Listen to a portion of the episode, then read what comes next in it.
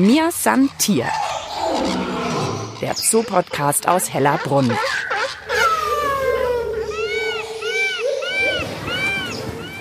Wir sind heute bei den Tieren im Tierpark, die vielleicht am schwierigsten zu entdecken sind. Ich bin vorm Dschungelzelt und habe eine Weile suchen müssen, aber jetzt habe ich es entdeckt, grau vor grau. Die graue Wildkatze, der Manul, ist vor dem grauen Felsenrad so zu entdecken. Und neben mir ist gut zu entdecken Jonas Homburg, zoologischer Volontär beim Tierpark Hellerbrunn. Und wir wollen heute über Tarnung sprechen, Jonas. Ja, genau das Richtige, oder? Bei Manul. Absolut. Hallo Mischa. Zwei Schwestern sind hier, glaube ich, in der Anlage. Genau, wir haben zwei Manulweibchen hier, die hier gemeinsam leben. Und da sieht man gerade wieder, eine der beiden kraxelt den Felsen hoch sitzt jetzt oben drauf und zumindest von ihrer Unterlage ist sie kaum mehr zu unterscheiden. Ja, gerade auf dem Felsen, weil sie eben so ein graubraunes Fell hat, ist ja so groß fast wie eine Hauskatze, die kleine Wildkatze ja, und ist jetzt zum Glück vor einer ockergelb gestrichenen Wand. Zum Glück habt ihr die nicht auch noch grau gestrichen. Äh, da hast du wohl recht. Der Manul ist halt wirklich grau in grau, was ja auch durchaus irgendwo Sinn der Sache ist. Und die Manule haben welche Namen? Plüschi und Stupsi. Ui, das sind aber mal interessante Namen. Aber weil sie eben auch tatsächlich so ein wirklich plüschiges Fell, da passt schon der Name. Manule haben für Kleinkatzen ein ziemlich langes und ziemlich dichtes Fell, wodurch sie relativ groß aussehen, obwohl sie es eigentlich gar nicht sind. Also das Fell auch wirklich, dass sie so ein bisschen größer wirken, oder? Sie wirken relativ groß, dadurch, dass das Fell so massig, so wuschelig ist. Was natürlich in erster Linie was damit zu tun hat, dass da, wo die Manule herkommen, dass es da im Winter sehr kalt wird in Zentralasien. Das heißt, das Fell ist vor allem ein Kälteschutz. Wenn man nicht weiß, wo sie ist, wird man vielleicht sogar mit dem Baumstamm verwechseln und gar nicht so richtig hingucken. Und was man jetzt auch schön sieht, wenn sie so den Kopf zur Seite dreht, du siehst die Ohren nicht wirklich überstehen. Manule haben die Ohren relativ tief am Kopf, sodass es wirklich ein besserer braun-grauer Klumpen ist im Prinzip, den man leicht mit einem Felsen verwechseln könnte.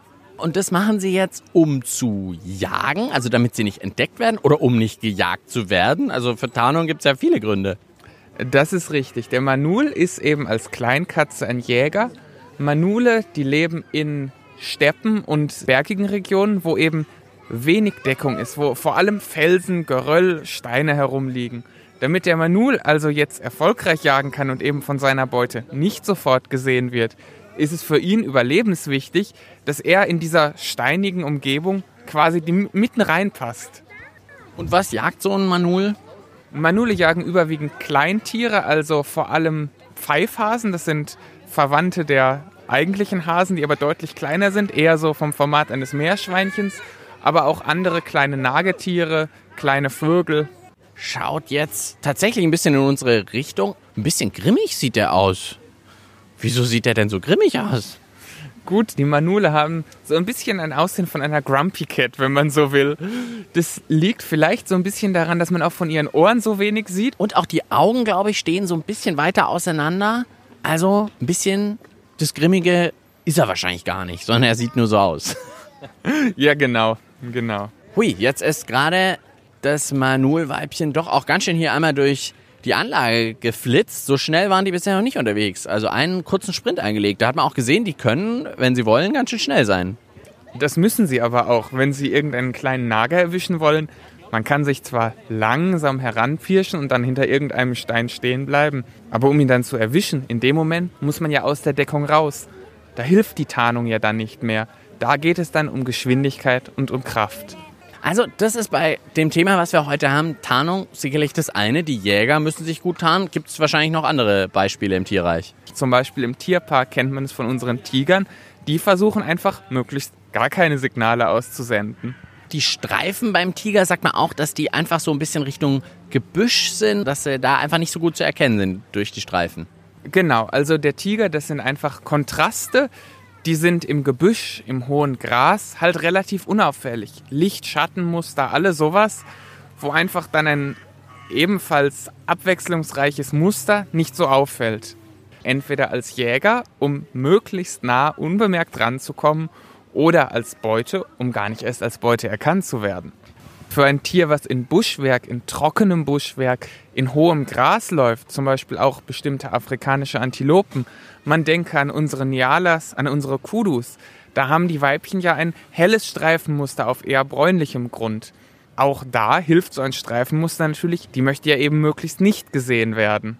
Jetzt ist die Tarnung ja eine schöne Sache, aber für Zoobesucherinnen und Zoobesucher nicht richtig cool, wenn ich die Manule zum Beispiel hier kaum entdecken kann. Gibt es da noch ein paar Tipps von dir? Da ist schon was dran. Selbst wenn man erstmal vor einem vermeintlich leeren Gehege steht, lohnt es sich so, die Steine entlang zu schauen, weil irgendwann fällt einem dann vielleicht auf, Moment, da zwischen den Steinen, das ist ja gar kein weiterer Stein. Da sind ja Ohren dran oder sowas. Zum Beispiel gerne liegen die Manule so über dieser Felsenhöhle zwischen den Steinen. Da fällt einem dann irgendwann mal auf, dass da ein Kopf rausschaut. Und dann hat man immerhin mal einen Manul-Kopf gesehen. Auch wenn man vielleicht nicht so oft das Glück wie wir jetzt hat, dass der Manul auch mal durchs Grüne läuft und dadurch dann plötzlich sehr gut zum Sehen wird. Irgendein Tier, wo du mir sagst, bei dem würde ich jetzt nicht vermuten, dass es super getarnt ist. Ich weiß nicht, ob man bei Pinguinen sofort an Tarnung denken würde. Der Pinguin ist ja auf der Oberseite eher dunkel, auf der Unterseite eher hell. Das ist was, das findet man nicht nur bei Pinguinen, das findet man zum Beispiel auch bei Haien oder anderen Arten, die im Meer schwimmen. Das Prinzip ist jetzt folgendes. Wir stellen uns mal einen Pinguin vor, der im Wasser schwimmt. Und jetzt sind wir der Schnorchler an der Wasseroberfläche, der ins Wasser schaut und wo der Pinguin unten durchschwimmt. Der Pinguin, dem wir auf den Rücken schauen, der ist dunkel. Und das tiefe Wasser, in dem er schwimmt, das wird nach unten auch immer dunkler dunkler Pinguin vor dunklem Wasser, wenig zu sehen. Jetzt stellen wir uns das Umgekehrte vor. Wir sind ein Taucher und über uns schwimmt der Pinguin hinweg. Wir schauen hoch und sehen einen hellen Pinguinbauch, einen hellen Pinguinbauch vor einer hellen Wasseroberfläche. Auch den sieht man vergleichsweise wenig. Also ganz klar, Tarnung ist auch immer eine Sache vom Lebensraum. Also ich muss das anpassen, ob ich im Wasser bin oder ob ich eben hauptsächlich im Gebüsch unterwegs bin oder dann eben vor der Felswand viel unterwegs bin. Ganz genau. Und jetzt gehen wir mal noch einen Schritt weiter. Nicht jeder Lebensraum ist ja das ganze Jahr über gleich. Denken wir an die Arktis zum Beispiel. Im Sommer taut der ganze Schnee weg, eher grünlich, bräunliche Umgebung. Im Winter, im tiefen Schnee, alles weiß.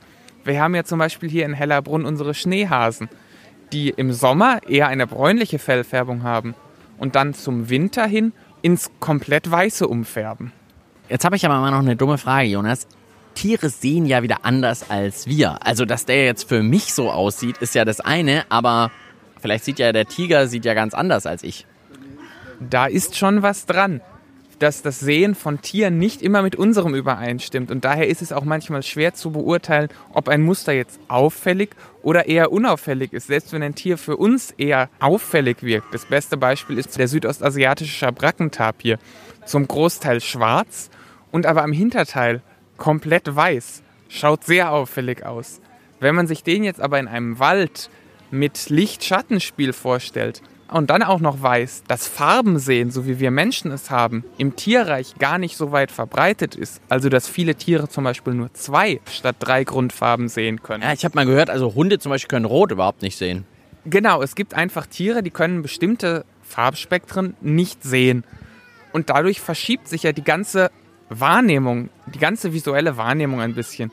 Und dadurch können auch Tiere, von denen wir sagen, hui, sehr auffällig, für das Tier, um das es für dieses Tier vielleicht geht, eben der potenzielle Jäger oder eben auch die potenzielle Beute, für die kann der Eindruck ein ganz anderer, ein komplett unauffälliger sein. Weil wir eben da gar nicht entscheidend sind, ob wir die jetzt gut sehen oder nicht. Ganz genau.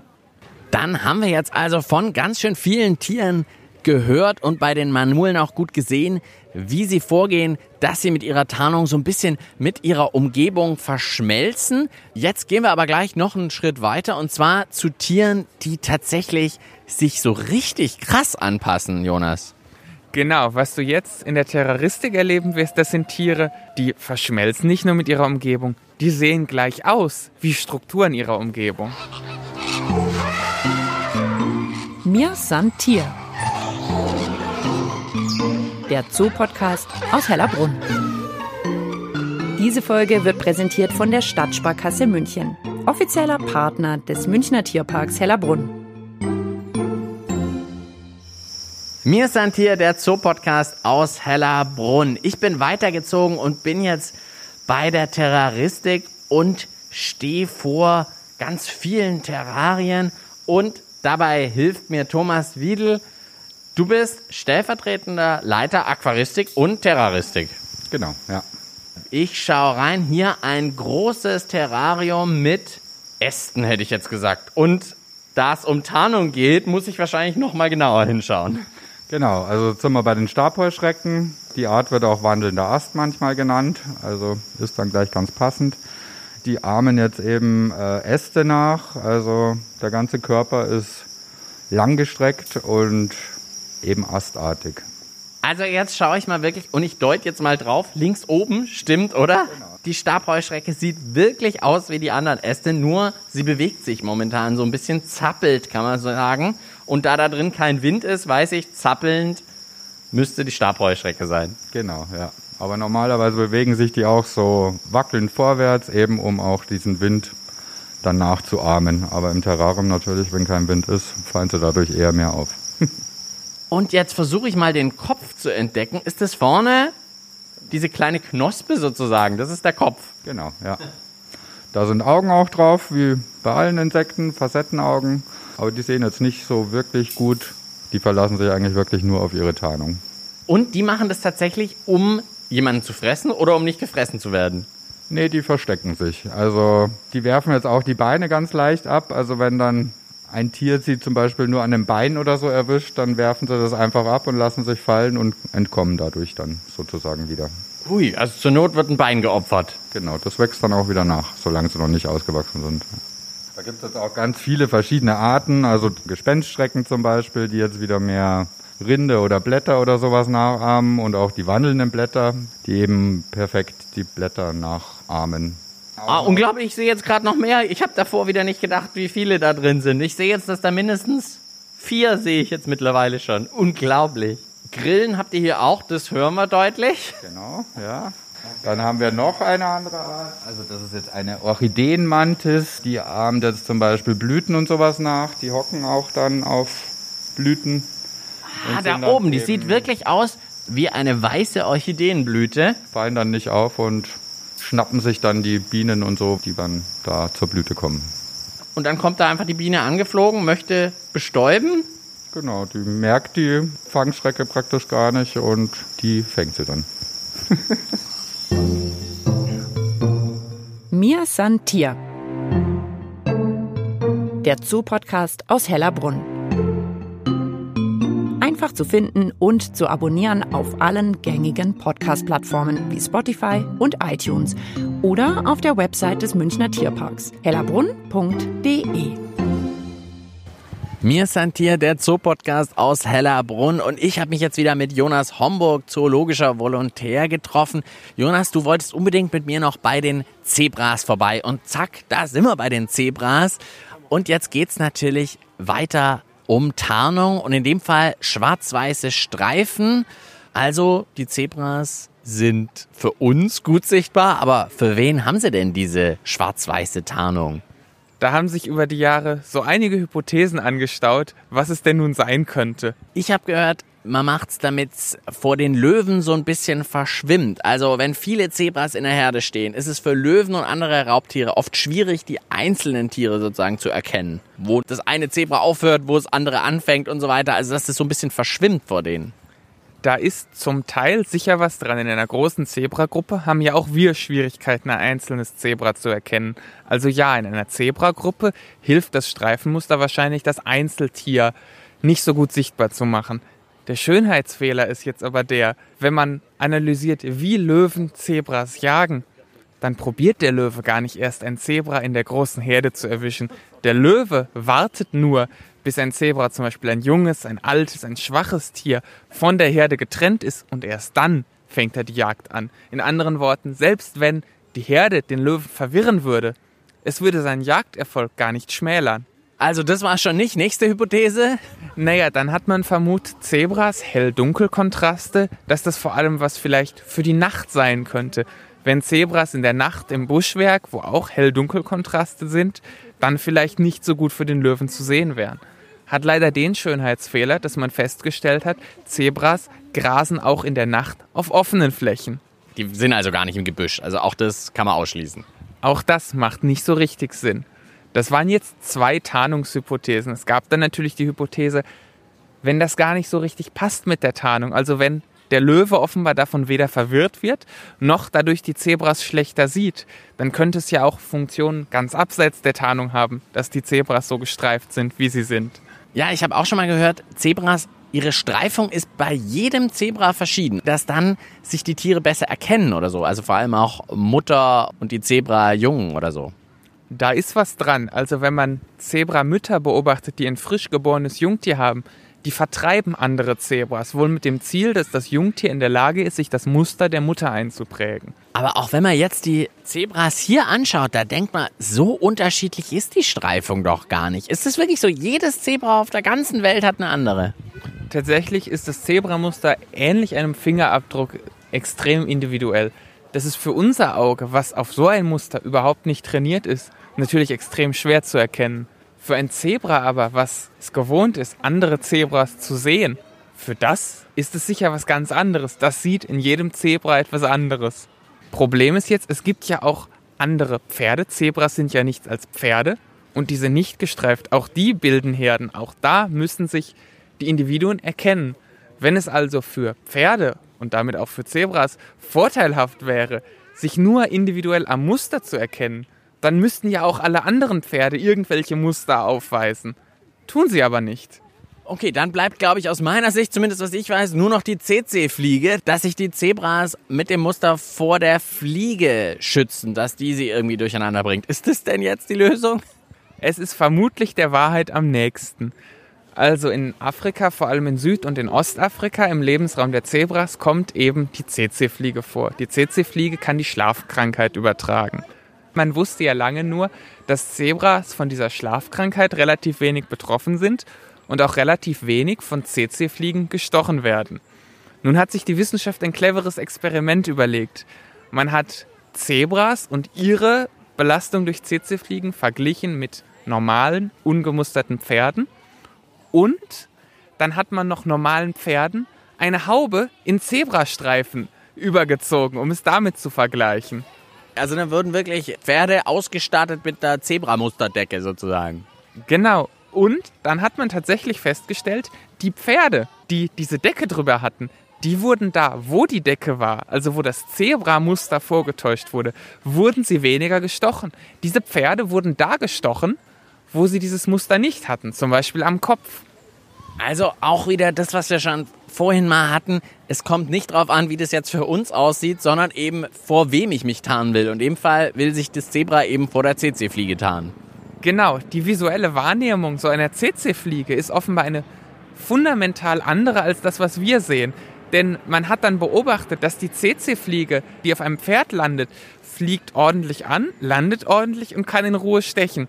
Eine CC-Fliege, die versucht, ein Zebra anzuvisieren, knallt oft richtig gegen den Körper des Zebras, ohne vernünftig zu landen, fällt runter und fliegt wieder weg. Also irgendwas an diesem Streifenmuster scheint es der CC-Fliege sehr schwer zu machen, zu erkennen, wo denn jetzt das Zebra anfängt und wo es aufhört. Also, vielleicht ist das auch äh, der Tipp für den nächsten Seebesuch. Vielleicht sollten wir uns alle mal am See in eine Zebra gemusterte Decke einhüllen und hätten dann eine Chance. Schön wär's, seien wir lieber froh drum, dass wir hier noch keine CC-Fliegen haben. Dann also vielleicht doch keine Zebradecke am See, sondern einfach hier in den Tierpark vorbeischauen und hier die Zebras beobachten oder auch total spannend lange bei der Anlage von den Manulen stehen und irgendwie sie versuchen zu entdecken. Danke dir, Jonas, fürs Mitmachen. Danke, Mischa, für den Podcast. Und am Mikrofon verabschiedet sich Mischa Drautz und ich sage wie immer bis bald im Tierpark Hellerbrunn. Mir san Tier. Der Zoo-Podcast aus Hellerbrunn.